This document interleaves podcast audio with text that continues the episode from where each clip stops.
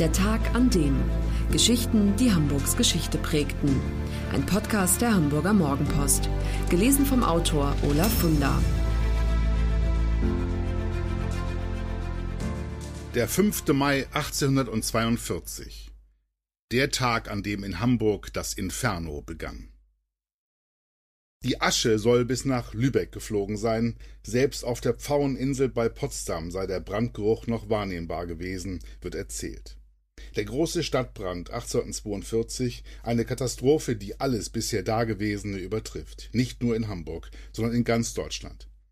Ein Viertel des Stadtgebietes wird zerstört. 1100 Wohn- und 102 Speichergebäude, die Petri- und die Nikolaikirche, die Gertrudenkapelle, die Alte Börse, das Archiv, die Alte Waage, das Werk- und Zuchthaus sowie das Armenhaus. Alles wird ein Raub der Flammen.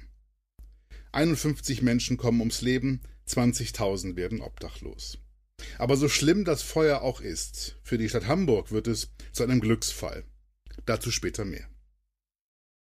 Hamburg vor 170 Jahren, ein Gewimmel von engen Gassen und Tweeten. Alte Fachwerkspeicher stehen eingekeilt zwischen Fleet und Straße, drohen zu platzen unter der Fülle der Waren. Baumwolle, Hanf, Alkohol, Gummi, Schellack, Spiritus und Öl.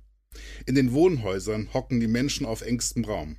Auf den Straßen zwängen sich Fußgänger durch ein Wirrwarr aus Droschken, Gemüsekarren und Bauernwagen. Gott bewahre, wenn in diesem Gedränge Feuer ausbräche. Und dann passiert es. Es ist der 5. Mai 1842. Gegen ein Uhr in der Nacht reißt der Ruf des Nachtwächters die Menschen aus dem Schlaf. Für! Für eine Dijkstraat!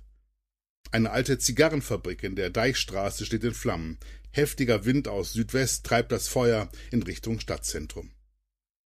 Rund 1000 Wittkittel, wie die Feuerwehrmänner damals heißen, sind im Einsatz. Auch sämtliche Spritzen. Spritzenmeister Adolf Repsold erkennt früh den Ernst der Lage und weiß, dass es nur noch einen Weg gibt, wie dem Feuer begegnet werden kann. Durch Sprengungen. In die Stadt müssen Brandschneisen geschlagen werden. In New York und Charleston ist diese Methode schon erfolgreich angewendet worden. Doch Polizeisenator Kaspar Hartung lehnt ab. Er will nicht die Warenvorräte der Hamburger Kaufleute in die Luft jagen, fürchtet wohl Regressforderungen.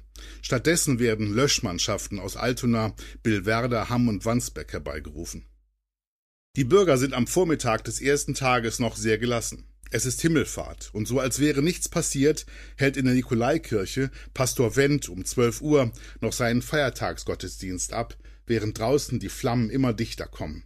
Kaum ist Wendt fertig und die Gemeinde auf dem Heimweg, brennt das Gotteshaus auch schon.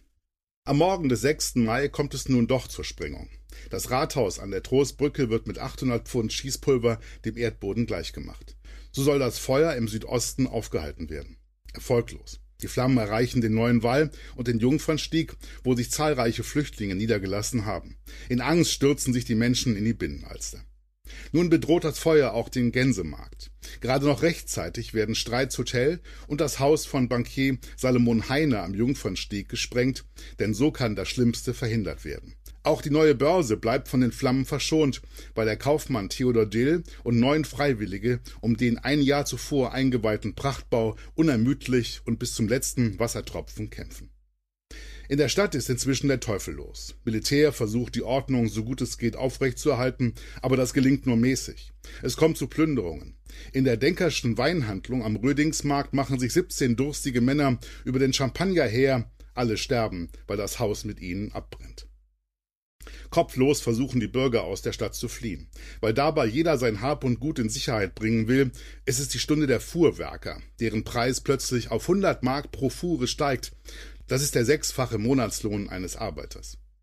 Der dritte Tag, ein Sonnabend. Der Wind treibt das Feuer in nordöstlicher Richtung entlang der Binnenalster über den heutigen Ballindamm bis zum Glockengießer Wall. Um zehn Uhr stürzt die Petrikirche in sich zusammen. Die für diesen Tag vorgesehene feierliche Eröffnung der Hamburg-Bergedorfer Eisenbahn fällt aus. Stattdessen bringt die Bahn obdachlose Bürger nach Bergedorf in Sicherheit. Endlich, am Morgen des 8. Mai, 79 Stunden nach Ausbruch, bekommt die Feuerwehr die Feuerwalze unter Kontrolle. Das letzte brennende Haus in der Straße Kurze Mühren wird gelöscht. Der Ort trägt bis heute den Namen Brandsende. Hamburg hat eine Katastrophe erlebt, aber das Unglück bietet auch eine Chance. Und die Senatoren ergreifen sie. Jetzt, da das Feuer Platz geschaffen hat, ist es plötzlich möglich, die Stadt mit moderner Infrastruktur wieder aufzubauen.